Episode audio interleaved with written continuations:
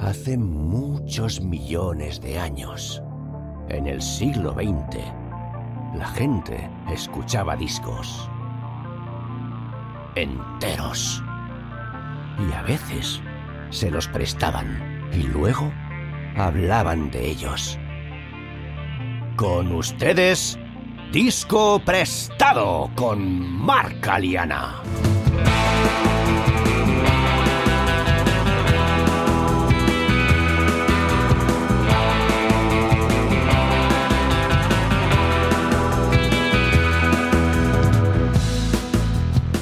Muy buenas, bienvenidos y bienvenidas a Disco Prestado. Este es el tercer episodio que dedicaremos al disco The Rise and Fall of Ziggy Stardust and the Spiders from Mars, de David Bowie, con el cantante y compositor Héctor Jerónimo como invitado. Si no habéis escuchado los dos anteriores, os recomiendo que empecéis por ahí. Antes de continuar, me gustaría pediros un pequeño y rapidísimo favor. Si os está gustando el programa, os animo a compartirlo directamente con otra persona a quien creáis que le puede interesar Publico un nuevo episodio de Disco Prestado para que lo escuchéis de forma gratuita cada semana, y compartir el podcast directamente es una de las formas más efectivas para apoyarme y contribuir a que pueda seguir haciéndolo durante mucho tiempo. Y dicho esto, vamos allá con la tercera entrega dedicada a Siggy Stardust.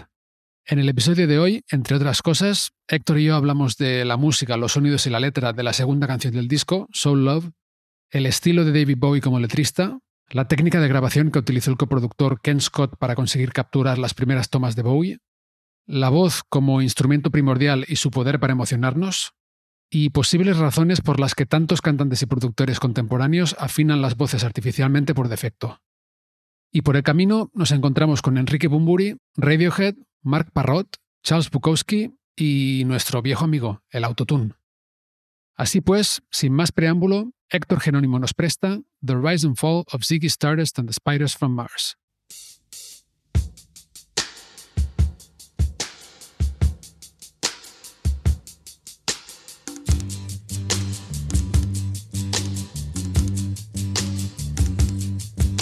Stone love, she kneels before the grave, her brave gave his life to save a slogan that hovers between the headstone and her eyes, for they penetrate her grieving. Y nos vamos a Soul Love, que yo lo traduciría como, bueno, literalmente sería como amor de alma, pero yo creo que es como el amor espiritual, ¿no? En la canción. Sí, exacto, es algo más como un vodevil. Tiene tantas cosas bonitas, porque ya aparece el saxo. Mm, que es el mismo, es Bowie tocando el saxo. Sí. Es un elemento dentro de la carrera de David que le da siempre un color y un trasfondo a las canciones, en algunas perturbador y en otras como muy agradable. ¿no? Esta canción es como que calma toda la ira que nos trajo este pequeño niño que tiene ese mensaje, este mensaje también que viene de algún otro sitio que no es la Tierra, de lo que estamos acostumbrados, y de repente ya está el amor presente otra vez en el rock.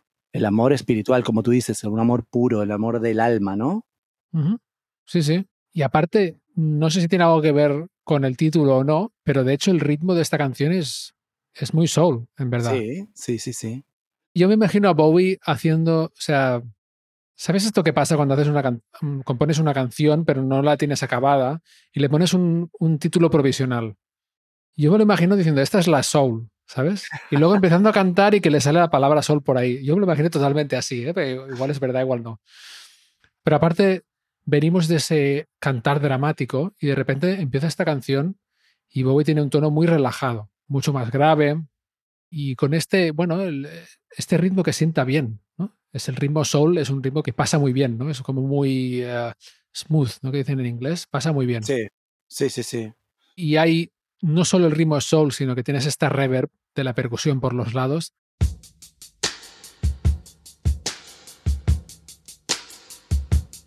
Es una canción muy elegante, ¿eh? Me Ujú. la imagino también como un, ya después del preludio que tuvimos, de Five Years, es como, bueno, un poco de tranquilidad antes de la tormenta que va a venir.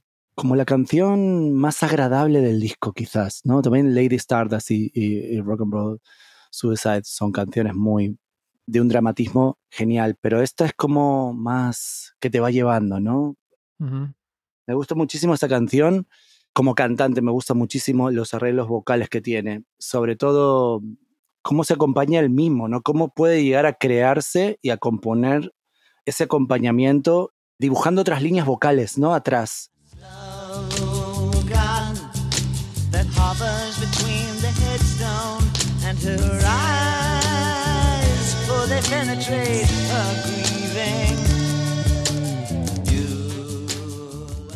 Muy bien mezclada, por cierto, ¿eh? dentro de lo básico, entre comillas, porque ojalá fuera yo tan básico. es muy interesante ver cómo la canción también va evolucionando, ¿no? Uh Entra las guitarras, de repente en el prestribillo, un estribillo, inspirate, na, na, na, na, na, na, ¿Cómo te lleva, no? Al final, todo gira sobre el amor, un amor, un amor espiritual, como tú dices, y puro. La canción está basada sobre eso. ¿eh? Yo creo que está dedicada un poco al amor, que puedes llegar a ser como para mí la única solución a que el mundo no se acabe en esos cinco años. O que este mismo ser que nos está diciendo esto y que nos trae estas noticias tan perturbadoras, nos enseñe una salida, ¿no? El mismo alienígena nos, nos dé la señal y la clave para solucionar todo este desmadre, ¿no? Que nos va a llevar a la, extinción de la humanidad.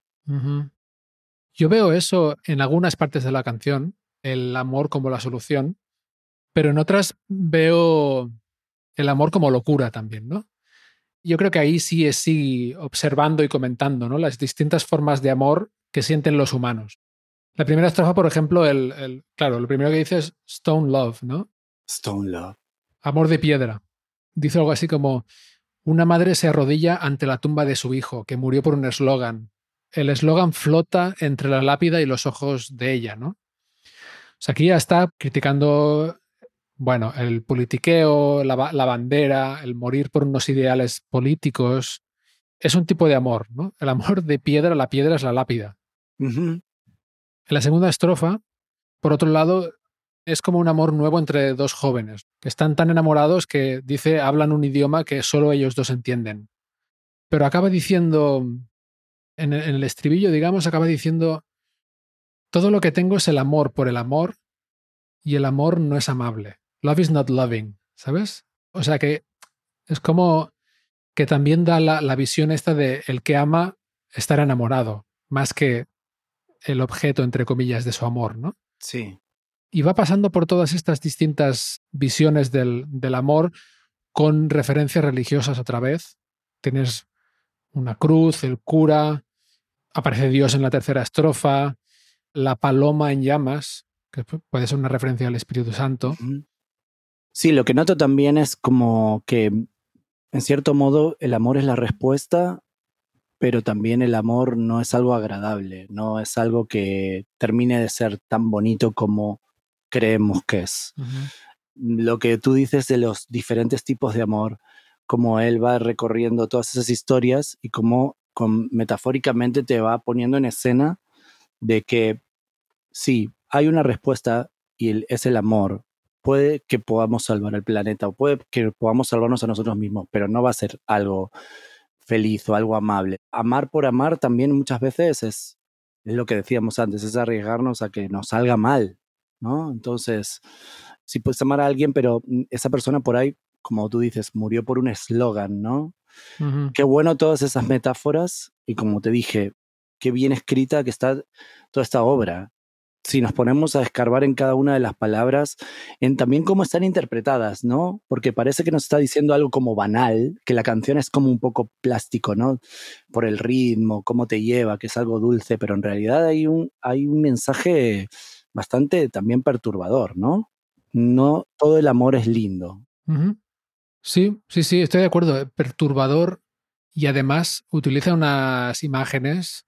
Claro, decíamos que el ritmo es muy agradable, pero lo primero que la primera imagen que te lanza es una madre llorando en la tumba de su hijo. O sea, cuidado, ¿no? Siempre las emociones, como en el primer, lo que hablábamos de Five Years, ¿no? El, presentador también llorando, mm. mostrando la realidad y él que se entera de eso y se da cuenta que es verdad por las lágrimas de otra persona, sí que Bowie siempre utiliza unas metáforas muy buenas, muy buenas en todos sus discos. Este álbum es realmente, líricamente, un álbum muy, muy rico en todo tipo de imágenes que te puedas crear en la cabeza, ¿no? Eso está muy bueno porque es muy directo, ¿no? Tú lo que vas cantando o lo que vas leyendo cuando lees la letra y, y comprendes y te sumerges en la canción, siempre hay como llaves que te van llevando a algún sitio, ¿no? A algún tipo de metáfora, una imagen que te quedas, como nos quedamos antes con el milkshake, ahora otra vez, volvemos a lo mismo. ¿Cómo puedes tú, de alguna forma, como compositor, mostrar la imagen de un amor que se puede dividir en miles de facetas, espiritual, amor de piedra, como tú decías, un amor más banal o un amor que es imperfecto, ¿no? Sí, sí. Y luego aparte, tiene esta forma de escribir, Bowie tiene esta forma de escribir letras que se presta a muchas interpretaciones distintas. Y yo diría que igual este disco es de los mm, más fáciles de entender, entre comillas, quizá porque está intentando explicar una historia. Pero luego ya cuando se puso muy duro con la técnica esta de cortar frases ¿no? y, y mezclarlas, hay canciones de su obra posterior que son tan difíciles de entender algo. O sea, son, son imágenes y son sensaciones y son... eso también, no sensaciones. Por ejemplo, la cara mojada de llorar no solo es una imagen, es una sensación. Tú te puedes imaginar tu cara mojada de llorar, ¿no? Y cómo se siente eso. Pero luego llega a ponerse mucho más críptico más tarde en su carrera que en este disco. Y me hubiera costado mucho, por ejemplo, yo qué sé, un amigo me había propuesto hacer el, el Black Star, el último disco. Claro, para hacer ese disco yo creo que yo igual, si dura 50 años disco prestado, nos volvemos a reunir. Encantadísimo. Tendrías que hacer una retrospectiva. Mira, es que, sinceramente, hay artistas que son tan grandes y su obra es creativa, es tan rica, que mm, el disco del que hablas salió prácticamente en los días que Bowie falleció. O sea, es como el colofón de toda su obra. Entonces, bueno, más allá de historias y leyendas que puedes sacar desde abajo de, todas las alfombras, de todos los libros de biografías y todo, qué creatividad, qué mente privilegiada. De verdad que tendrían que dar materias y, hacer muchísimos trabajos en universidades sobre este tipo de artistas. No solo David, no, no. Hay muchísimos, ¿no? Pero me refiero a que su vida es su propia obra de arte.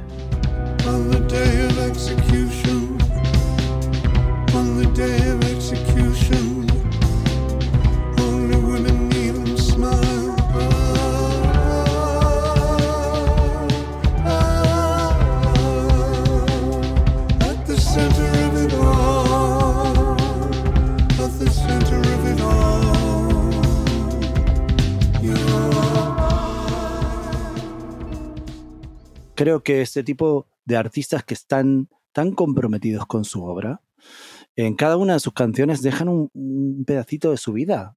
Entonces, si desgranas cada una de las canciones del álbum y te pones a fijarte, eh, algo que me gusta mucho es cuando interpretas la canción, es sumergirte en la letra, ponerte en el sitio. La historia es realmente más rica todavía, toma otra dimensión, ¿no? Y más en este momento en el cual lo que hablábamos, la carrera espacial, un extraterrestre que viene, un alien, la sexualidad, es que lo tiene todo. La explosión del pop art, los escritores como mm, de Bukowski, todos estos locos que tenían experiencias nuevas, no solo con psicotrópicos, drogas y tal, sino que era esa escritura ¿no? de, de, de, de road movie, de vida, de experiencias en, en su vida. Imagínate un tío que está metido dentro de la piel de un alien y con una gira multimillonaria por Estados Unidos con todos los costes y todo a su alcance. O sea, mm, debe haber sido magistral y de hecho deja huella porque es una obra maestra que está ejecutada de una forma increíble y yo creo que todo guionado, ¿no? Parece como un guion de una peli. Sí. Y por otro lado está el aspecto este de después de escribir una letra o cualquier tipo de texto con un contenido tan poético, se puede interpretar de muchas formas distintas, ¿no? Lo, hablábamos también con Alan Boguslavski sobre el lado oscuro de la luna. El mismo Bowie ha dicho, llegó a decir después, ¿no? Que, que aprendió mucho de sí mismo escuchando otra vez su música o revisitando las letras. Creo que lo, lo escuché en alguna entrevista esto. Y es verdad, a lo mejor escribió esto pensando en una cosa y luego eso cuadra en el disco de otra forma cuando ya el disco está terminado o cinco años después o cuando lo está tocando ya en directo dice, ah, claro, esto no, se pueden buscar mm, muchas conexiones y algunas puede que vengan del inconsciente mismo de Bowie. Exacto. Que ni él lo sabe, ¿no? Exacto. A mí me pasa con mi carrera, llevándolo a mi terreno personal, de escribir una canción y de repente, pues, no saber desde qué lado de mi universo personal ha venido y más tarde, más adelante decir, oye, esto sinceramente venía por este camino. Recuerdo haber escrito una canción en un momento en Los Ángeles cuando estaba tocando con César, con el vampiro de Maná. Nuestro grupo Monoplasma es un grupo indie californiano muy, muy chulo, la verdad, con canciones con un sonido muy, muy, muy latino, muy de indie latino, muy rico. Y... Perdona, ¿el vampiro quién es? El vampiro es el, el, guitarrista de los primeros dos discos de Maná. Maná, esta banda mexicana de pop, sí, sí. latino, multi, multiplatinos, famosísimos. Eh, bueno, yo soy el cantante de su grupo, su grupo se llama Monoplasma, bueno, nuestra banda, obviamente. Uh -huh. Y recuerdo en el 2018 que estábamos en, un, en una etapa creativa muy rica, empezamos a componer, de hecho hemos compuesto muchísimo, muchísimo durante ese año y darme cuenta de que el primer sencillo hablaba de mi padre meses después. Empiezo a leer la letra y, todo coincidía con el momento en el cual había sido escrita, las sensaciones, todo me llevaba a eso. Cada vez que la escuchaba veía una imagen paterna en esa canción y, y es cierto de que en el momento de escribirla, la inspiración o lo que quieras llamar, ese duende, no te das cuenta si estás verdaderamente conectando con lo que querés decir o con otra cosa que más adelante te vas a dar cuenta que quisiste decir. Esas ganas de volver a verte a mi lado sin reconocer. Recuerdo que me estaba, me estaba agobiando otra vez. Duele ver dejarlo a un lado sin reconocer, saber que me tenés el corazón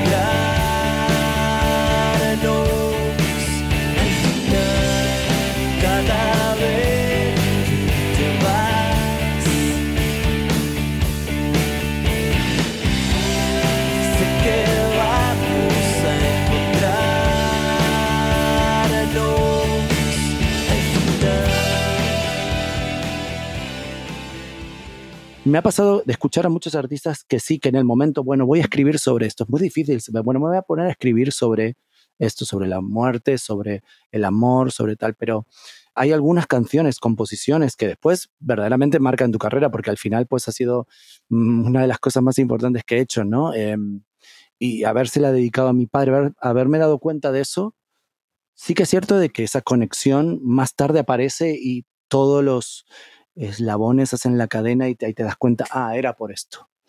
Uh -huh. Entiendo muy bien de que la obra de David estaba centrada sobre una idea, un eje, pero sí que él ha ido recuperando, como dijimos antes, algunas canciones de otros álbums que le encajaban perfectamente, cambiando algunas palabras y obviamente adaptando un poco la letra para esta historia maravillosa que pegaba justo con el momento histórico también, ¿no? Entonces, uh -huh. volver a esas cosas y formar es parte de la genialidad, ¿no? Hacer, bueno, ¿qué ingrediente me falta para que este pastel sea realmente delicioso y sea una comida perfecta, ¿no? Uh -huh. Creo que en eso también está la genialidad del artista. Sí, sí, sí. Incluso en darse cuenta de que, a ver, es posible que David Bowie no dijera voy a escribir un disco sobre esto, sino que empezara a escribir algunas canciones que tenían algún tema en común y luego se le ocurriera, ah, esto lo podría poner junto. Mira, esto es, resulta que he escrito tres canciones que van sobre la fama, sobre el estrellato, sobre el artificio, y luego aunar eso y acabar de encajarlo y luego sí componer otras canciones, ¿no? Sabemos, por ejemplo, que ya llegaremos, pero Starman se compuso después, ¿no? O sea, Starman ya con el concepto de Siggy muy, muy claro, pero que, mm, bueno, a veces simplemente es posible que en la mente de un artista y en los sentimientos de un artista le preocupen más, más unas cosas que otras y que acabe, mm, bueno, que acabemos componiendo sobre algo sin darnos cuenta de que estamos componiendo sobre lo mismo, ¿no? Desde otras perspectivas. Entonces, creo que hay muchos discos conceptuales que se forman como concepto después de que haya empezado la composición del disco, ¿no? Exacto. Cuando llevas un rato o unas cuantas canciones, dices, ah, y esto y lo otro, entonces empiezas a conectar y, y puede que empieces a, por ejemplo, Five Years, no estoy seguro, ¿eh? pero yo, yo diría que está muy claro que ya la escribió pensando, esta será la primera Sí. canción del disco, ¿no? Sí, Y hablará de esto, ya con el concepto. Otras, como esta, pues igual, ¿no?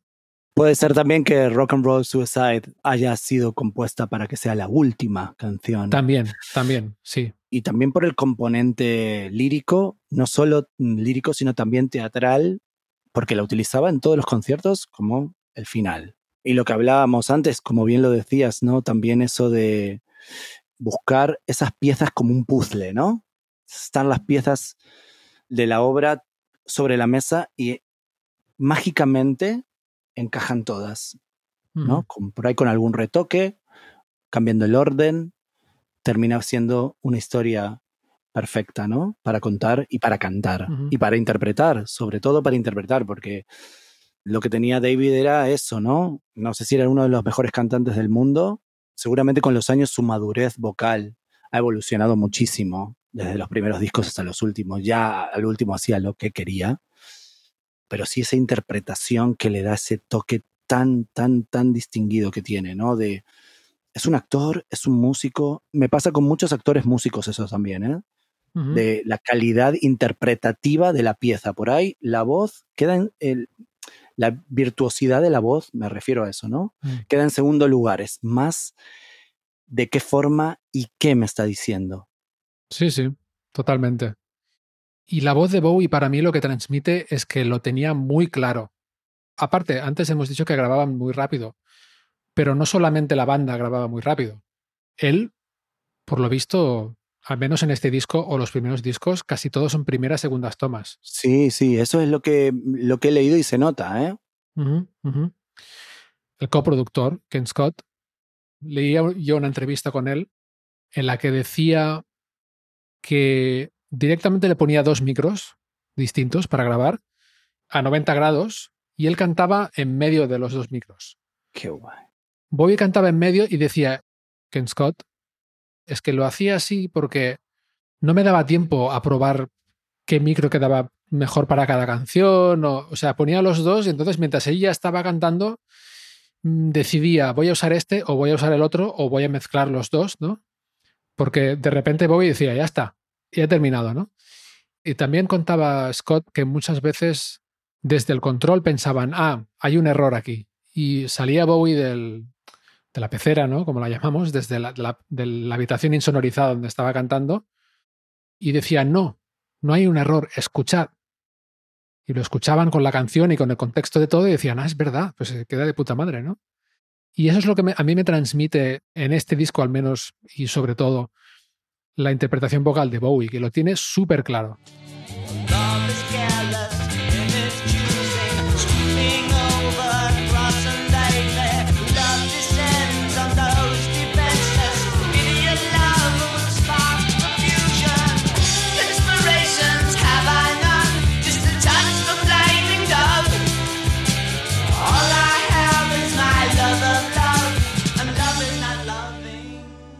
Me parece realmente genial que los artistas puedan expresarse de esa forma, ¿no? O sea, con esa espontaneidad. Primera toma y que también puede que no sea algo realmente perfecto, pero dentro del contexto es mágicamente perfecto, ¿no? Se une a todo lo demás y queda increíble. Muchísimas veces los cantantes somos, en ese caso, como un poco negativos en el sentido de que siempre nos gusta tener la toma perfecta, cantamos 30 veces, venga otra y otra más, y otro track más, y no, graba esta por las dudas, que no sé qué. Creo que lo espontáneo tiene ese espíritu también de que sea tan fresco, ¿no? Y que llegue tan directo, ¿no? De como si fuera algo natural sale y que mm, como una fuente, ¿no? Te, te empapa de, de esa espontaneidad tan rica. Buscar la perfección a veces tira para atrás a los grupos. Cierto que en ese momento también las bandas pues se acostumbraban a grabar todos juntos. Los procesos de grabación no son como los de ahora. Ahora pues la producción es instrumento por instrumento. De repente el disco tiene otra producción, otra dirección. Antes era como más salvaje, yo creo, ¿no? Y tenías que ser verdaderamente bueno, ¿no? Porque los tracks eran este tipo de cintas, ¿no? No tiene nada que ver con lo digital, ¿no? Era algo más artesanal.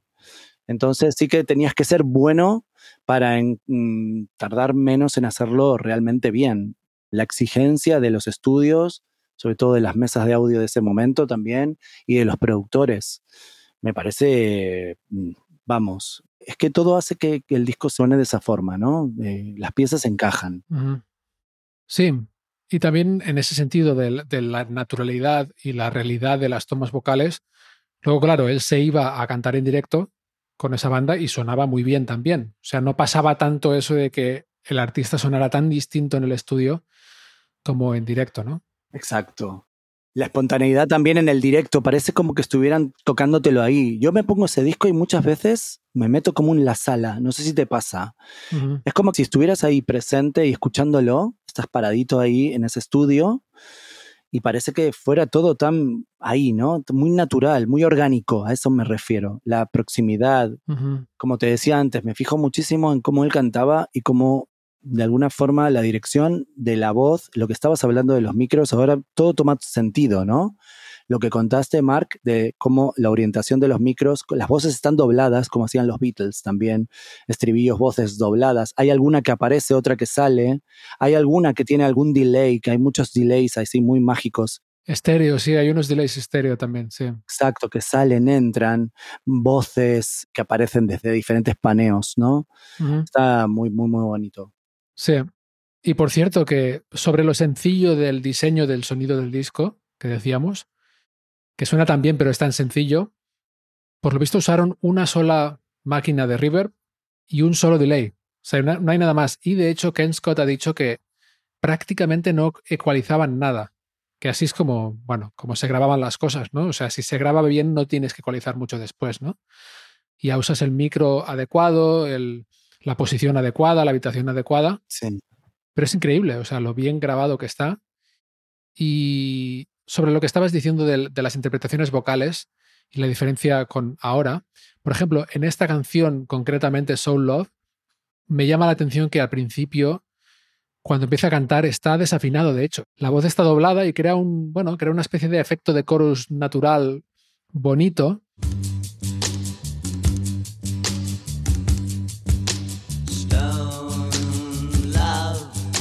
She kneels before the grave, brave son, who gave his life to save her. Estáis escuchando Disco Prestado. Yo soy Marc Aliana y el invitado de hoy es el cantante y compositor Héctor Jerónimo. Si os está gustando el podcast, no olvidéis suscribiros para enteraros cuando publiquemos nuevos episodios. Y ahora, volvemos a la charla. Siempre digo que no quiero caer en decir que antes todo era mejor y tal, pero a mí me gusta oír esa humanidad, en, Sí. en este caso en un intérprete, ¿no? Que los errores ahí están y como están ahí y como están ahí con tanta rotundidad, no son errores ya, son la interpretación que hay. La única que hay de esta canción en el estudio, en este disco, es esta. Y yo no sé, yo la- le acabo cogiendo cariño a estas imprecisiones. Lo perfecto de lo imperfecto, ¿no? ¿sí? Leía una vez una entrevista a Tom York, llevándolo a otra obra maestra, llevándolo a, a OK Computer.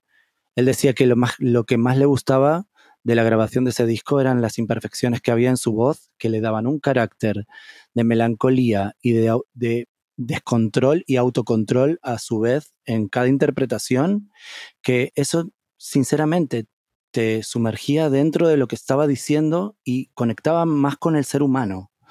Escucho discos ahora, bueno, la verdad odio los discos que están toqueteados por el maldito autotune y todas estas cosas.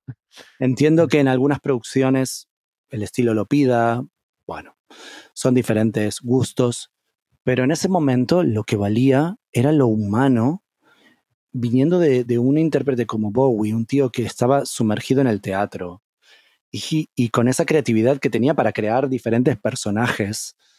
Yo no soy actor, pero creo que cada uno de los personajes tiene un carácter, tiene un- una naturaleza y tiene un, estilo de hablar y de contar algo diferente. Entonces, qué maravilla poder utilizar esa espontaneidad y esa imperfecta perfección para comunicar ese mensaje. Para mí eso es maravilloso. Eso es lo que más conecta con el humano, porque si no, al final, si no, vamos a ser máquinas cantando, ¿no? O sea, humanos retocados perfectamente para ser perfectos, pero sin ningún tipo de alma. Venimos del soul love, lo que queremos decir, ¿no? Conectar con el alma, el amor espiritual. ¿Qué más humano que eso? Y aparte, otra vez, cantado por un alien, ¿no? Un alien que canta imperfecto, pero que es tan cautivador y perturbador al mismo tiempo. Sobre esto de la humanidad en las interpretaciones vocales, hace muchos años fui a una charla sobre producción musical que daba Marc Parrot, que es un productor, compositor y cantante catalán, y dijo una cosa que se me quedó. Te hablo de hace más de 20 años. ¿eh? Hablaba de esto de afinar artificialmente las voces y tal, y dijo algo así como, ya, pero es que cuando tú eras pequeño y venía tu madre a cantarte una nana para que te durmieras, tu madre no cantaba perfecto. Tu madre no afinaba perfecto. Pero e- esa canción que te cantaba antes de ir a dormir tenía un valor y un contenido emocional que no tiene nada más, ¿no? Obviamente es, es una hipérbole, pero creo que sí, cuanto más quieres perfeccionar una toma de lo que sea, pero sobre todo vocal, porque vocal, o sea, es el humano, es el sonido del humano directamente, sin mediar, bueno, está el micrófono, pero no hay, no es el sonido que produce un objeto a través de la acción de un humano. Es el sonido del humano. Es lo que entiende todo el mundo mejor. Tú oyes una voz y sin tener ningún conocimiento técnico, sabes que esa voz suena a miedo, a ira, a amor. Y creo que ese tiene un valor especial y que no se puede reemplazar. Sí, porque reconoces algo humano en la otra persona, ¿no? Reconoces esa humanidad. Bueno, las nuevas generaciones ahora tienen incorporado un poco todo lo que es los sonidos como más digitales, ¿no? Bueno, es bonito también, ¿no? No, yo no lo debo. Sí, A ver, vamos a ver, no, no me voy a poner en la vereda de enfrente. Si me dan a elegir entre una máquina o un humano, en este momento siempre voy a elegir un humano. Y a mí me gusta escu- escuchar a los seres humanos. Yo, de hecho, las películas intento escucharlas en su versión original, escuchar al actor, cómo lo interpreta, cómo lo siente, sale de su caja, de su corazón. Yo por eso tengo tanta conexión con el canto. Para mí, yo siempre pongo una frase que me encanta, que es cantar es vivir. Si tú estás cantando y le estás agregando una máquina a tu voz, vale, puede ser un recurso, una herramienta. Me encanta cómo la puede utilizar Cher en algún momento. Em, quizá una herramienta que se utiliza todo el tiempo, bueno, no es tan a mi gusto apetecible. Prefiero el error humano. Partamos de la base que David Bowie es un gran cantante. Entonces, los errores que puede tener David, oye, bueno, son casi mm, anecdóticos, digamos, dentro de la composición, que le dan a su vez otro tipo de dinámica, como hablábamos antes, Eh, hablando de charlas de compositores y de productores, compositores amigos con los cuales tengo mis tertulias sobre composición, que eh, estoy componiendo mi disco solista, entonces, bueno, intento indagar en eso. Me dicen que lo más bonito es lo humano, lo humano, lo que sale de adentro de un ser humano y que de repente conecta con una, 10, 15, 20 millones de lo que sea, ¿no? Hay algo que quieres decir. ¿Cómo lo vas a decir? Mm, bueno, la humanidad es lo que primero uno reconoce de lo que hablábamos, ¿no? Tú me hablabas de la mamá que le canta al niño. La madre, mi mamá cuando estaba cocinando cantaba canciones de los Beatles y yo estaba dentro de su barriga, estoy seguro. O alguna sevillana, o... Y no tenía autotune. Y no tenía autotune. Era una voz de mamá, la primera voz que escuchamos y que sentimos y que, mm, bueno, habitando en su cuerpo, pues de repente pues nos canta una nana o, o- o algo tan bonito como una canción tradicional, ¿no? Entonces, esos errores que escuchas en esas canciones, esa interpretación rasgada, antes la gente creo que en las producciones arriesgaba más porque había más campo para experimentar también, creo yo. Sí, los límites. Y bueno, también lo- los intérpretes que llegaban al estudio también estaban más preparados porque ir al estudio era muy caro. O sea, Exacto. muchos cantantes de ahora que se pueden arreglar después con el autotune o, o lo que sea, simplemente no hubieran hecho nada en, el- en- en los 70 o en los 60 porque hubieran ido al estudio a cantar una canción 50 veces y ninguna toma hubiera sido buena y hubieran dicho, bueno, no, no, no vales para esto, ¿no? ¿Qué es lo que te iba a decir? Sí, entre una voz humana y una voz máquina, digamos, o así como manipulada. Hombre, yo prefiero la manipulada si cantas de puta pena, ¿sabes? O prefiero la manipulada, pero también prefiero alguien que, que sí sepa cantar. A mí lo que me pierde de algunas producciones de hoy en día es cuando es un estilo como el rock, que está hecho de imperfecciones y de ruido, que en estilos así se busque esa perfección artificial. Yo animo desde aquí, voy a hacer un llamamiento ahora, animo a todos los colegas, todos los amigos que hacen rock o algo que se le parezca, a que vuelvan a meterse en el estudio a hacer el gamberro, a tocar sin claqueta o sin clic, o con ella, pero sin meter luego el beat detective para que te haga todos los golpes iguales y todo bien.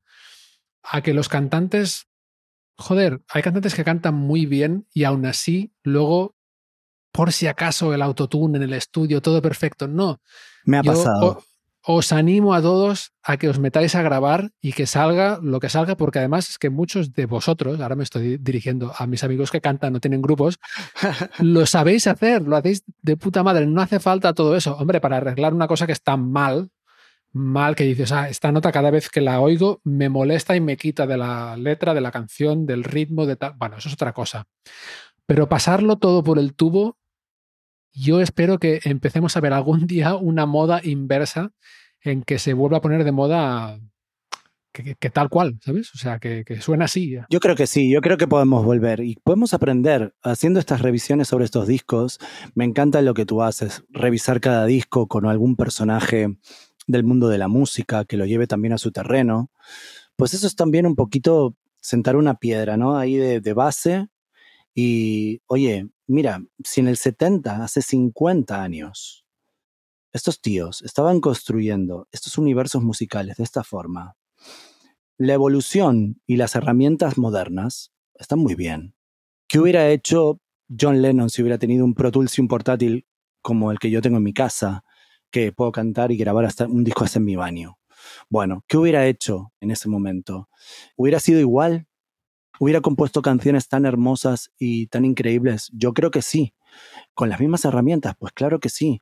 Pero es bueno volver a esa filosofía de, no solo por moda, ¿no? De, lo retro es muy atractivo a nivel moda, a nivel visual, porque e- es, es tan bonito con cosas tan primitivas, hacer cosas históricas que queden en, en la retina de todos. Qué genialidades, ¿no? Qué genio tienes que ser para, bueno, cantar mal y que a pesar de que cantes mal, hacerlo tan natural, tan humano, que sea maravilloso dentro de lo que tú catalogas como malo o bueno, ¿qué es lo malo o bueno? Por ahí, si tú te esfuerzas a hacerlo tan perfecto, pierde toda esa naturalidad y ese mensaje tan importante que quieres darle a tu música. ¿Cuánto, ¡buah! ¿Cuántos grupos he escuchado yo de ir a sus estudios y no, queremos sonar como en el directo? Y luego después está todo increíblemente perfecto, toda la claqueta increíble, todo pierde algo, pierde sensibilidad, pierde actitud, ganan otras cosas, sí, gana que está todo mucho más sólido, quizá en algunas partes de la, de la canción, la dinámica, mm, se pierde eso que tiene la espontaneidad, ¿no? Y quiero que el equilibrio que tenían en ese momento, como tú me decías, estaba tan seguro de lo que cantaba, que lo cantaba y luego salía y te lo vendía. Oye, está perfecto, escuchadlo con toda la banda. Puta, este tío tiene razón. ¿Sabes? Porque ya, claro, ya lo escuchaba en su cabeza. Eran personas que tienen la visión de hacerlo de esa forma. Y, oye, pero esa nota, no, no, no, pero escúchala, escúchala como una intro, tío. Y tú dices, oye, este tío está loco, pero esto suena de puta madre, ¿eh? Eh, bueno, está en eso, ¿no? En la creatividad, en arriesgarse, en todas las cosas que fuimos nombrando a lo largo de todo el podcast, ¿no? Arriesgarse. Sale bien, sale mal, pero es lo auténtico, no es lo tuyo. Por eso son tan auténticos esos tíos, ¿sabes? Sí, claro, todo esto te expone a una vulnerabilidad, ¿no? O sea, eh, muchos de estos intérpretes en su época, si les hubieran dicho, oye, tengo aquí, apretas un botón y se te afina todo perfecto, muchos hubieran dicho que sí, seguro. Seguro. Es esa vulnerabilidad. Ahora tenemos la opción de hacerlo perfecto, de convertirlo en perfecto después de hacerlo, más bien. Y yo creo que hay, claro, esas inseguridades las tenemos todos los intérpretes, ¿no? Cuando te expones, más con la voz aún, ¿no? Pero te expones a un público. Entonces, cuando te dicen, oye, tengo este botón aquí, ¿quieres que esté todo perfecto o no? ¿Sabes? Yo creo que hay gente que piensa que igual lo ha hecho bien, hablando de cantantes en particular, otros instrumentos también, pero cantante yo creo que es lo más vulnerable siempre. Sí, siempre. Em, tengo aquí este botón que, ¿sabes? Le, le voy a dar y va a hacer que todo lo que has cantado esté perfecto, de tiempo, de, de afinación. Y ese cantante que se siente bien sobre lo que ha hecho, teniendo esa posibilidad, dice, bueno, por si acaso. Porque igual alguien escuchará algo ahí que pensará que he cantado, estoy desafinando, ¿sabes? Y yo no lo he oído, pero yo creo que hay un poco de eso, de esa inseguridad. Y de nuevo, os llamo a todos a reve- revelaros, cantar con, con todo y luego, sí, sí, pero Es bueno. lo más lindo, es lo más bonito. En fin, sí, yo, yo eh, y, eh, lo que decías de las herramientas modernas también, sí, son muy útiles y yo estoy muy contento de que se haya dem- democratizado hasta este punto el- el- la grabación, porque realmente es lo que decías, puedes grabar un disco, si tienes el disco en la cabeza, puedes grabar un disco de puta madre en el baño y además no hace falta ni que le pongas un plugin de reverb ni nada, porque ya... Bueno, de hecho, volviendo a lo que hablábamos antes de OK Computer, las voces están grabadas en, no sé si lo sabes eso, Mark, las voces están grabadas bajo un hall que había una escalera en espiral en una casa donde estaban grabando el álbum. El reverb era perfecto y está grabado, pues es un pasillo. Sí, es un pasillo de una mansión. Y sí lo sé, ¿sabes por qué lo sé? Porque le dedicamos tres episodios a lo que hay computer. Entonces, Solo por eso lo sé. Sí, sí, sí, pero exacto. Qué maravilla, ¿no? Mm. Eh, Sí. Tantos estudios, ¿no? Wow. eh, estudios, bueno, he visto cada estudio increíble que, sinceramente, para- se montaron ahí y se grabaron obras que han quedado en la eternidad y que seguirán sonando por los siglos de los siglos. Pero hay veces que una obra en sí, el lugar mágico es el espontáneo, el natural, en donde obviamente que eso está calculado por genios también, ¿no? El eco y el reverb de esa mansión seguramente, bueno, también se hablaba, no sé si en vuestro podcast hablabais de que la casa también tenía un encanto. Bueno, volviendo al otro, hago hincapié en lo que tú has dicho, cantantes, hay que arriesgarse, todos, todos los músicos, pero todo el arte es arriesgarse, porque si no, si vamos a lo seguro y a que todo suene con la maquinita, os puedo asegurar que la gente se da cuenta. Me parece una muy buena forma de, de resumirlo. Hay que arriesgarse. Y el arte es arriesgarse. Sí, señor. Y volviendo a Soul Love, la cerraría fijándonos un momento en el estribillo, que es más agresivo que el resto de la canción. Pierde un poco ese soul y se va más al rock. Bowie utiliza este recurso que también lo hace muy bien, que es que te cambia de tono y no te enteras.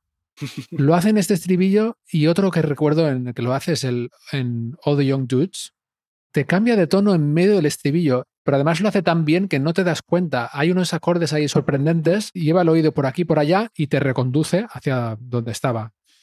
Bueno, de hecho, en esta canción, en la segunda estrofa, creo que está en otro tono ya que la primera. Sí, Te reconduce y se va de sol a la, creo. O sea, ahí, ahí Exacto. esas cosas que, bueno, le da como vidilla a la canción, ¿no? Sí, lo que te comentaba de, para mí de las dinámicas, ¿sabes? La dinámica de la canción, cómo va fluyendo con la historia y de repente, como tú dices, la segunda estrofa cambia de tono y el, el gancho o el hook del estribillo, bueno, el coro es, es con esas guitarras que van naciendo, ¿no? Se hace más rockera y de repente vuelve con el saxo otra vez a llevarte. Es como hipnótico también el saxo, ¿no?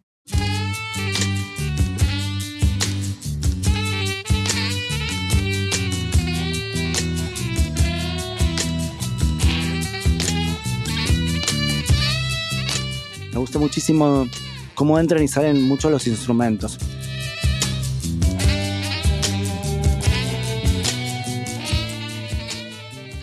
Los arreglos, si los escribieron en el minuto tan instantáneos como tú me dices que se iban, wow, En el baño. me hubiera Sí. encantado ver y, y estar ahora, viajar en el tiempo con mi teléfono y filmar todo y usar mi herramienta modernista para llegar- Sí. todo eso para aquí. Sí, y les dices, oye, que yo sí que vengo, de- yo vengo del futuro, tranquilos que os queda un poco más de cinco años. Sí, mínimo 50, dentro de 50 años esto va a ser, Sí. vamos, vamos a estar hablando de esto y seguramente, como tantos músicos dicen, eh, recuerdo que Enrique, Enrique Bumburi también dice que mm, yo aprendí más de Bowie que en la secundaria, tío. De hecho tiene aquí un tatuaje que dice Bowie y Enrique ha utilizado mucho también eso del personaje, de crear otros personajes, cambiar de nombre, traído a, a- a nuestra música, al- al rock en español, ¿no? Y por último, sobre la letra del estribillo, que es este más agresivo, más rockero, aquí hay un par de frases eh, bastante bestias.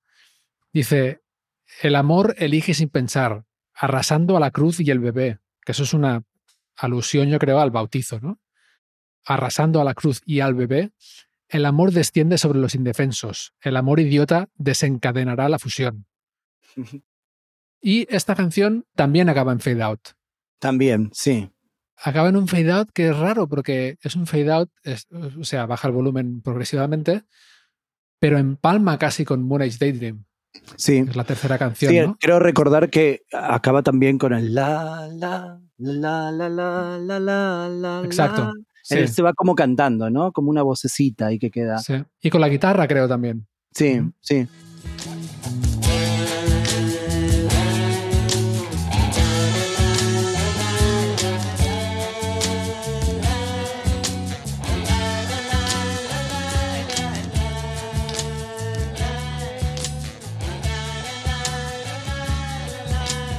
De repente, bueno, la sorpresa de la tercera, ¿no? Como te toma un poco desapercibido, ¿no? Sí. I'm an alligator. I'm a mama, papa coming for you. I'm a space invader. es uno de los discos mejor ordenados, porque hay veces que he desordenado algún disco y le he puesto un orden nuevo. Fíjate que friki. Ajá. A ver si lo mejorabas, ¿no? Sí, a ver, bueno, yo hubiera puesto esta como primera y tal, ¿no? Ajá. Jugando un poco a ser el protagonista o productor, pero este disco mm, no sé si tocaría algo. Ah. Sería muy difícil, ¿eh? Sería muy difícil. Se nota que está muy bien pensado el orden. Sí, sí, totalmente.